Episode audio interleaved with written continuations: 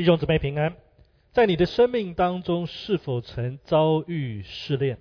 或者当你成为基督徒之后，你就天天过着王子跟公主的生活呢？有些电视布道家宣称说，当你信主之后，家庭变得幸福美满，事业大发利市，做什么都无往不利啊，那都会成功。但是我告诉你啊，这个是谎言，也不是圣经所讲的真理。的确，一个人信主之后，当我们灵命越来越成熟的时候呢，当我们遇到各样的环境，我会感到平安。但这不代表说我们就不会经历试炼跟苦难。圣经告诉我们的事实是，不管是不是基督徒，我们都会遭遇试炼。但基督徒最大的不同是，当我们遭遇试炼的时候呢，神应许他会垂听我们的呼求。神掌管一切，不论遭遇再大的事情，神预许我们生命的终点都会是耶稣基督所预备那最美好的住处。我们再世生命的终点不是绝望之境，而是盼望之境。我们今天要看的经文在彼得前书第四章十二到十九节，主要告诉我们的其实就是这个道理：基督徒要面对试炼。而我们该怎么样去反应？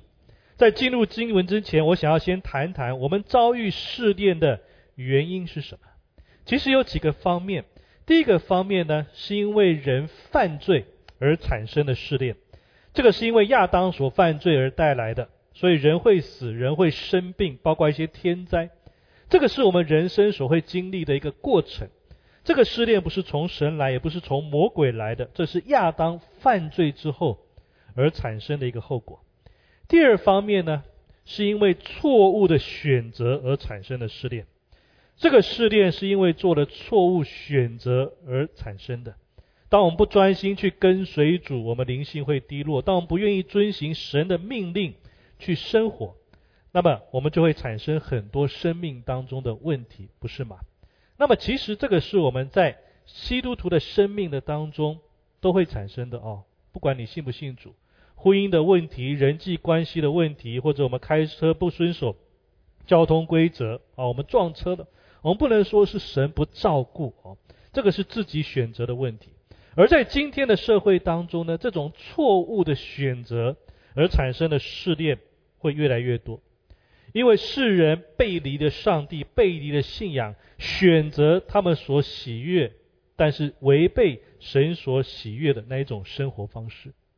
我还记得，在美国九一一事件之后，有个电视台访问布道家 Billy Graham 的女儿安妮说：“为什么神会让这样的悲剧发生？”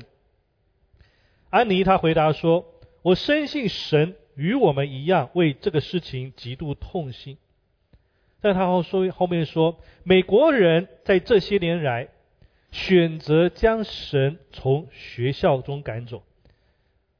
选择将神从政府内赶走，将他从我们生活当中赶走。我相信神只有默默的从我们的生活当中无奈的淡出。当初是我们自己叫神离开，为什么现在又要问他到底在哪里？结果是什么呢？结果是当有人提出学校内不可以祈祷，学校应该宗教中立的时候，大家说没有问题。当有人觉得教导这个不可杀人、不可偷盗、要爱邻舍的圣经落伍，不如把它从学校当中拿走。大家说没有问题。又有人说孩子们的自尊心很脆弱，家长跟老师都不应该责罚学生。大家都说没有问题，很悲哀，不是吗？当人们一面离弃神、远离圣经的价值的时候，却又质问神。为什么让整个世界走向灭亡的门口？所以，当一个人透过社交软件发出一些黄色的笑话，结果很快就被人家广传。但是，当我们发出与神有关的信息的时候，人们却开始犹豫、怀疑。那一些不雅、暴力、色情的文章在网络上面自由的发放。但是在学校、在工作环境当中，对于神跟圣经价值观的公开讨论却被限制。今天，当人类做出错误的选择，就必须承受随之而来的失恋。因为神只能回答说：世界这么多的问题，是因为你们拒绝我踏入你们的世界。弟兄姐妹朋友们，你若细心思索，不难发现，今日世界的问题是我们自己所选择的，我们所造成的，我们亲手收割了自己所栽种那个罪的果实。第三个方面，是因为做基督徒而产生的试炼，这个试炼又被称为信仰的试炼。这种试炼是因为你遵行神的旨意而产生的试炼。耶稣基督就是最好的例子。他被钉十字架，不是因为他做错事情，而是因为他要做出合神心意的事情而遭受人的逼迫。当你愿意过敬虔的生活，结果你遭遇难处，这个叫做信仰的试炼。比如说，今天如果礼拜天你的公司老板生日，他早上邀请所有人哦去为他庆生。你知道，你要是不去的话，老板就很不高兴了哦，可能影响在公司里面老板对你的评价。但在早上同一个时间，你要来教会敬拜主，你要分别为圣，你的选择是什么？如果这个时候你把神作为第一位，把敬拜神看为比其他事情还要重要，那么你会因为敬虔而受苦的，得罪你的老板哈，这个叫信仰的失恋。或者说，在你的家中有其他还没有信主的家人，因为你信仰的缘故。你的家人拦阻你、嘲笑你或对你感到愤怒，也许你就正处在这样的失恋当中；或者当你在世界当中，你要宣扬圣经的价值、婚姻的价值、性别的价值、道德的价值，当你传福音，结果被遭到排斥、嘲笑、被控告，这个也是一个信仰的失恋。你该如何去选择呢？你是要坚定你的立场，或者随波逐流呢？或者息事宁人呢？或者默然不语呢？我们该如何反应？那么这正是彼得要在这一段经文当中要教导我们的重点。但首先我们要先记得，如果你正在信仰当中的试炼，那么你要感谢主，因为这是神正要开始塑造我们的生命。在彼得前书第四章告诉我们，如果你正在这样的试炼当中，你因为要当一个忠心的基督徒而被试炼受苦，彼得告诉我们有几件事情我们可以去思想的。我们来看这段经文，在彼得前书四章十二到十九节那边说：“亲爱的弟兄啊，有火炼的试试炼临到你们，不要以为奇怪，似乎是遭遇非常的事。”要欢喜，因为你们是与基督一同受苦，使他们使你们在他荣耀显现的时候，也可以欢喜快乐。你们若为基督的名受辱骂，便是有福的，因为神荣耀的灵常住在你们身上。你们中间却不可有人因为杀人、偷窃、作恶、好管闲事而受苦。若为做基督徒受苦，却不要羞耻，倒要因这名归荣耀给神。因为时候到了，审判要从神的家起手。若是先从我们起手，那不信从神福音的人将有何等的结局呢？若是一人仅仅得救，那不进不前进和犯罪的人将有何地可占呢？所以那照神旨意受苦的人，要一心为善，将自己灵魂交与那信实的造化之主。如何面对在我们生命当中信仰的试炼啊？不要以为奇怪啊，要充分预备信仰试炼的到来。这个是我们第一个我们能够去面对的态度。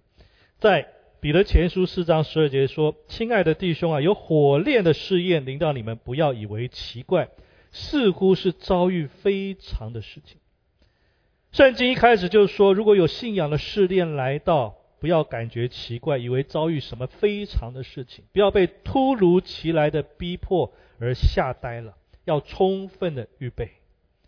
事实上，请记得，当耶稣呼召你来跟随他的时候，已经很清楚的说，成为一个基督徒不代表我们一生都可以高枕无忧。圣经没有说，当我们信主之后，每天就可以用牛奶加玫瑰花来泡澡。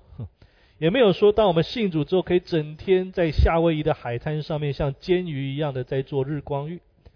耶稣说，如果我们要跟从主，那么将来整个世界会对我们失望，会拒绝我们，会不认同我们，甚至要恨我们。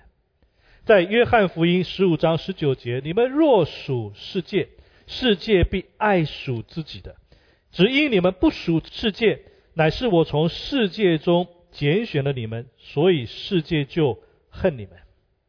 当你选择相信耶稣，你就成为魔鬼的敌人，你将进入征战跟试炼当中，你将遭遇魔鬼的报复的。魔鬼撒旦报复神的最好的方法，就是去伤害神的儿女，就是那些凭信心去接受耶稣基督的人。理由很简单，就好像你今天如果要伤害我，你不见得能打赢我。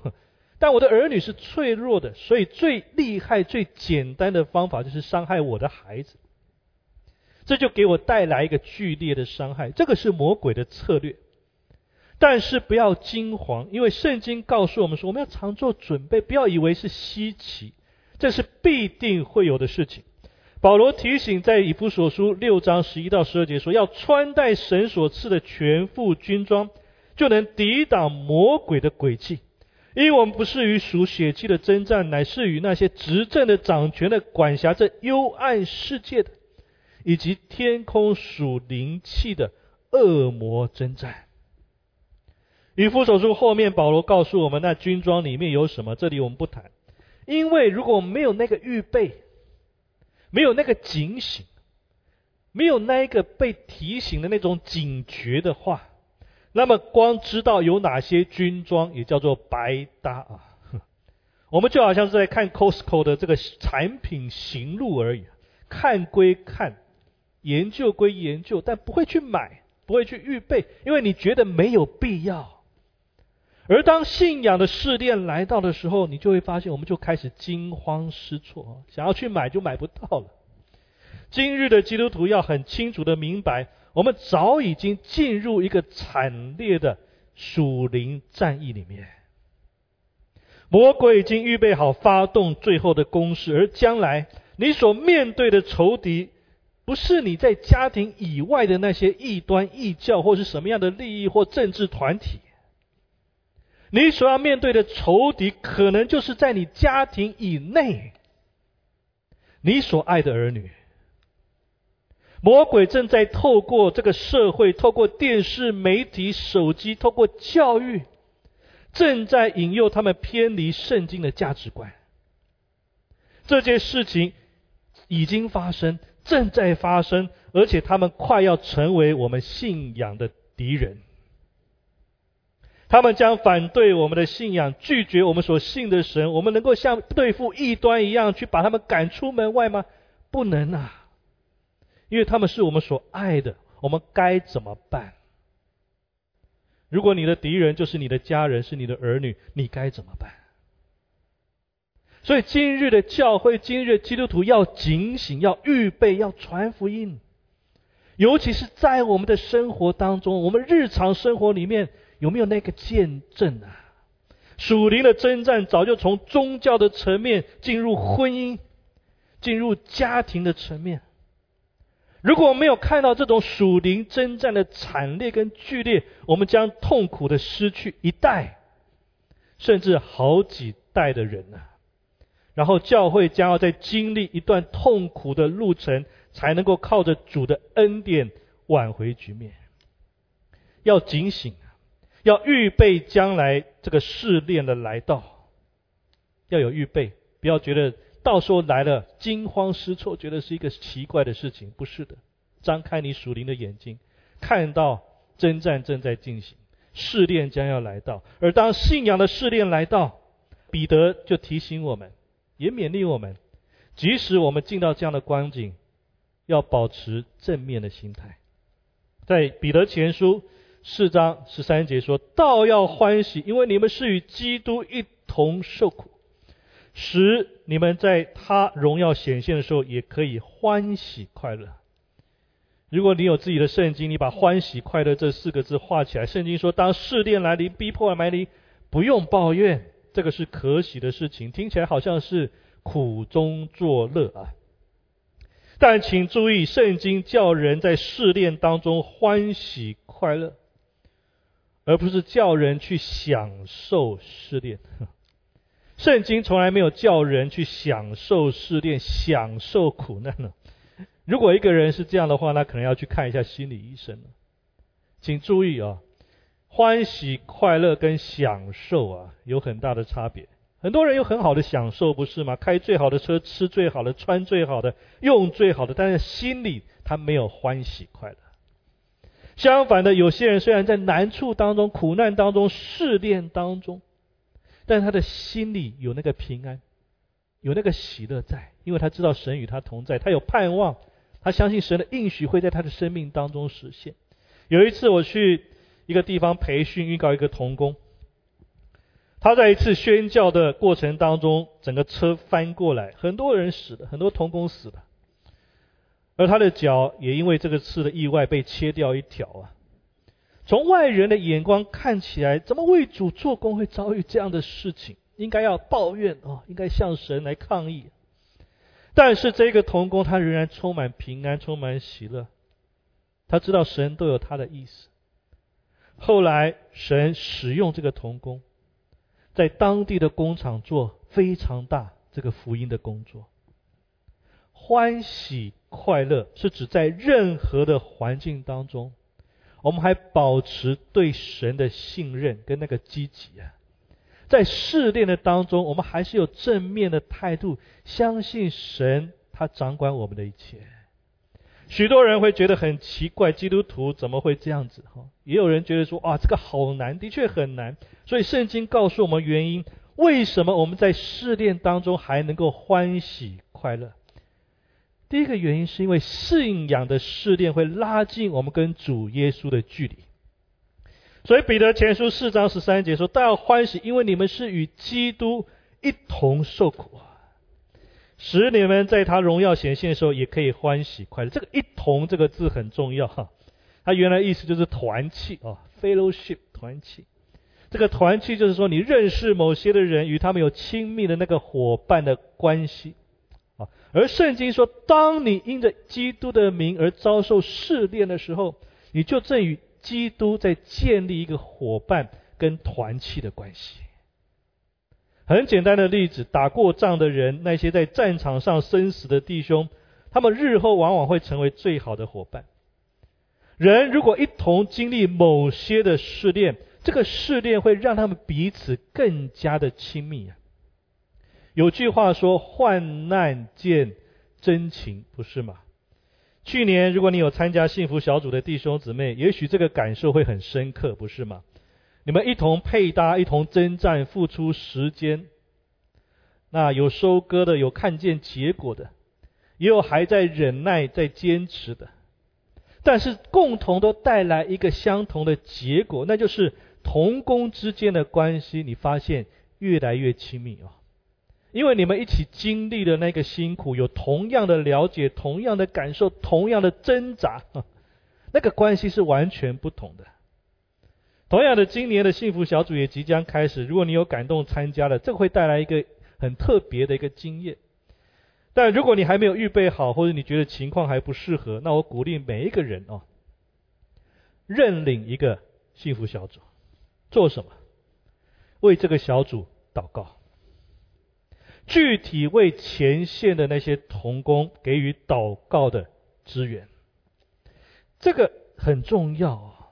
你为这个小组的 best 来祷告，为每一次聚会前后圣灵的工作来祷告，这个也是参与幸福小组传福音的一个方式。这个也是与弟兄姊妹来同工，而且是非常重要的同工。你为所有传福音的弟兄姊妹，幸福小组也好，宣教士也好，为他们拉住那个祷告的绳索。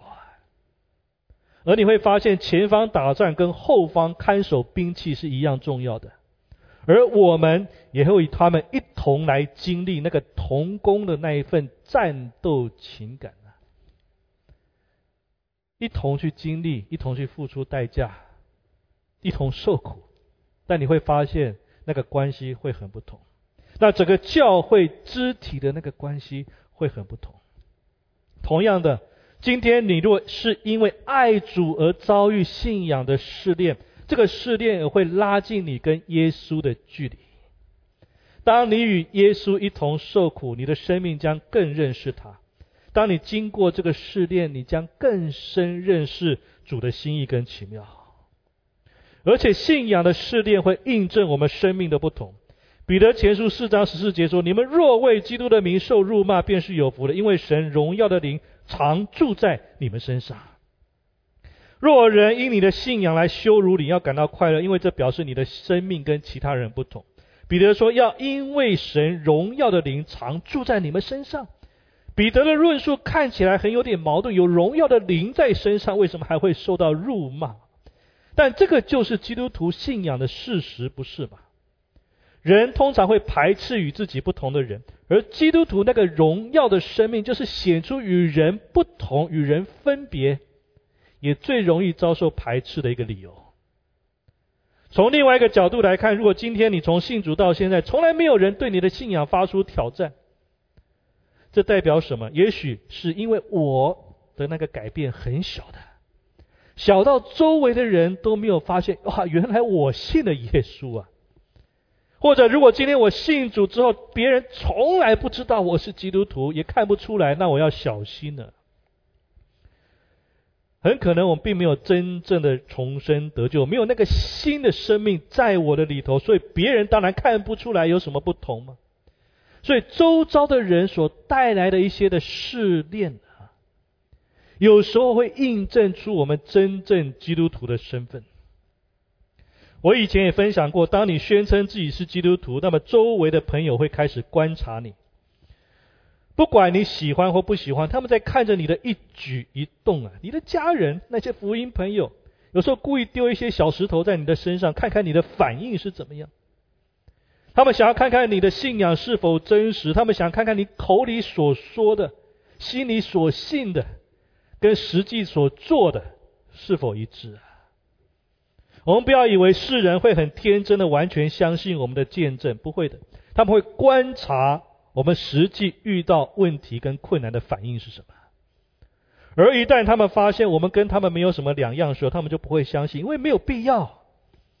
但如果他发现你的生命真正的不同，那么你的生命将会刺激到他们。有些人会因为你的生命而开始有转变，有些人会因为你的生命而愤怒。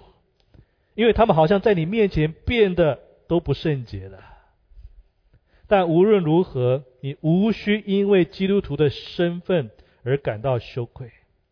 如果你因此而受苦，你要感到欢喜，因为彼得在彼得前书四章十六节他说：“若为做基督徒受苦，却不要羞耻，倒要将这名归荣耀给神。”基督徒这三个字在新约圣经当中只出现过三次，这是其中当中的一次。这里说，如果你因为做基督徒而受到试炼，不要羞耻，而要感到荣耀哈。但请注意，这里并不是说你做了一些愚蠢的事情而受苦，不要羞耻。因为彼得特别提醒，在四章十五节中，你们中间却不可有人因为杀人、偷窃、作恶、好管闲事而受苦，那个叫自讨苦吃啊。如果我们因为行为不良而受苦，这就自找了，与神无关。但是如果我们为了做一些敬虔的事情，我们为了做基督徒而受苦，这是好事荣耀的事情，不要羞耻。如果你在工作当中因为诚实而受苦，你不要羞耻；如果你在家中因为爱主而受苦，你不要羞耻；如果你在社会的当中你因为敬钱而受苦，不要羞耻。如果你在教会当中因为忠心而受苦，你不要羞耻，因为敬钱的人通常也最让人讨厌，不是吗？因为你站在真理的当中，而真理往往会凸显别人的丑恶，这个是一个事实，所以他们会讨厌你。但是不要因为别人讨厌就感到羞愧，你要感到荣耀，因为你是做对的事情，你没有做错事情。基督徒要很勇敢去活出我们的信仰。我看过一些基督徒都是很好的弟兄姊妹，但是在某些的环境当中，有一种羞耻心会莫名其妙的跑出来。最明显就是出去吃饭的时候，跟福音朋友在一起，有些基督徒就不好意思谢饭祷告，低头谢饭祷告，这是一种羞耻感，好像害怕别人会觉得我很奇怪。但圣经说不要羞耻，你为什么要因为？在福音朋友面前谢饭而感到羞耻呢？你要知道，你正在做一件对的事情，正确的事情，你做对了。在整个餐厅当中，只有你做对的事情，其他都错了。应该他们感到羞耻，而不是你感到羞耻。你应该为你的金钱感到荣耀，而不是感到羞耻。同样的，今天你在外面传福音，你不要难为情，因为你正在拯救灵魂，你在做对的事情，你要感到荣耀。今天我们在外面服侍、传福音、谢饭等等，人会感到羞耻，并不是说他们不爱主，而是这些人更害怕被人所拒绝啊。我们害怕别人会怎么看我。那么，怎么样去克服这一种的羞耻感？我们要记住，我们不需要得到任何人的肯定，才能够得到生命的快乐啊。如果你的喜乐是建立在别人的肯定上面，那么你的生命就是为人而活。你为什么要为人而活呢？想想看，为你钉十字架的是谁呢？你的家人、你的朋友、你的老板，没有任何一个人为你钉十字架。只有耶稣基督为你钉十字架，因此你要为主而活，为这一位爱你、为你钉十字架的主活着。你不需要别人来肯定你，因为他们跟你一样都是罪人，我们都是罪人，不是吗？我们只需要耶稣基督来肯定我们呐。神的肯定才是最有价值。我们要更多的思想，神是怎么样看我们，而不是人怎么样看我们的。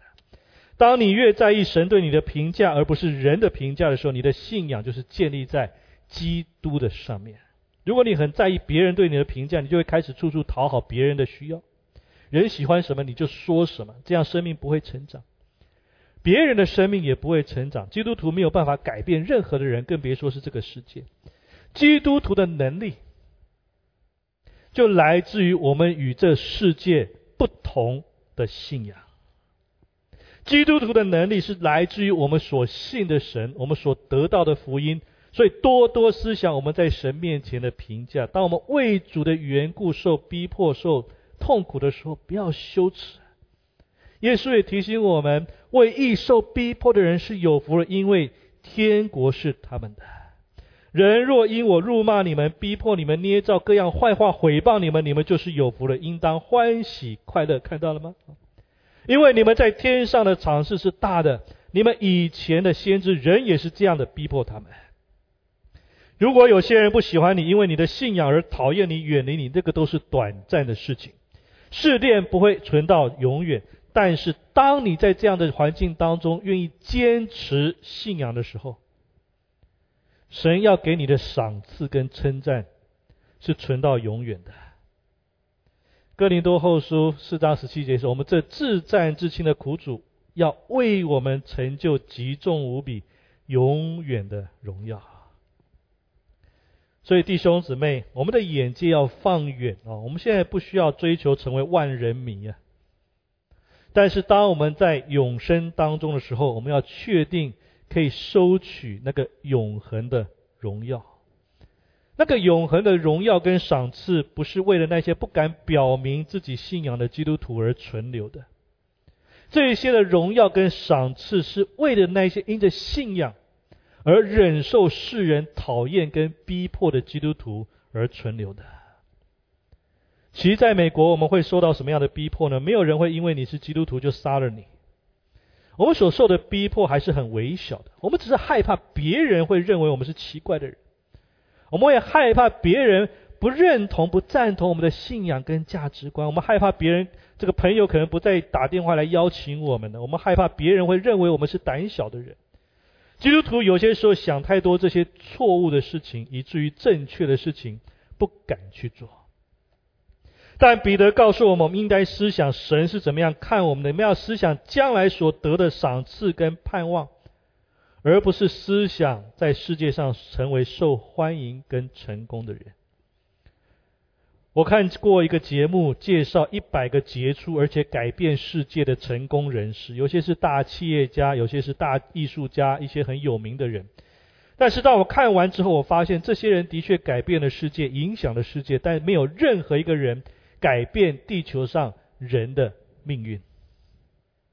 没有人可以帮助地球上的人可以进入那个永恒里面。所以这些人成功吗？从世界的角度来看是成功的，但世界的成功就好像告别式上面的鲜花一样，虽然很美丽，但只是衬托人必死的命运而已。可是基督徒不一样。今天，当你成为基督徒，成为神的儿女，神给你新的生命，不是用来改变世界，成为所谓成功人士。神给你的新的生命是用来改变人的命运，让他们能够因着看见在你里面那耶稣基督的生命，那荣耀的灵啊，他们愿意悔改，能够归向神，得到永生。就好像彼得在最后彼得前书四章七到十八节所说的，因为时候到了，审判要从神的家起手。若是先从我们起手，那不信从神福音的人将有何等的结局呢？若是一人仅仅得救，那不进前不前进和犯罪的人将有何地可站呢？圣经告诉我们，审判就要到了。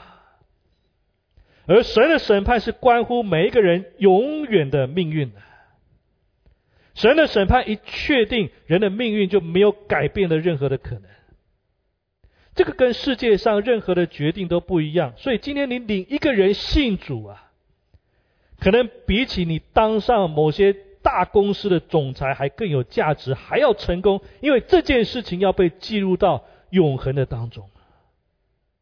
所以我常跟弟兄姊妹。讲哦，有一天当你进入到神的国度，你会发现整个世界是翻转过来的。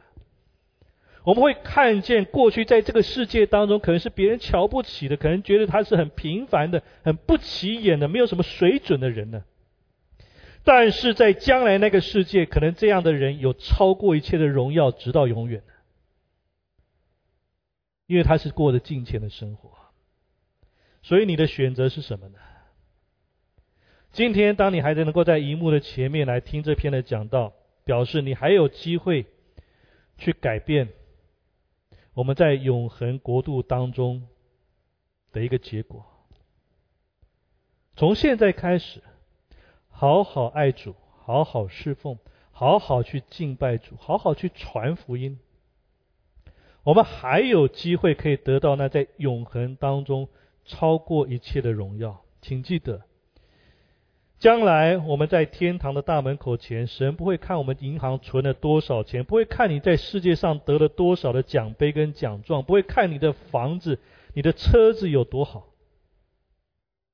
但是神会数数看，你为主的缘故，你为敬钱的缘故，你的身上、你的心上受了多少被逼迫和被拒绝的伤痕。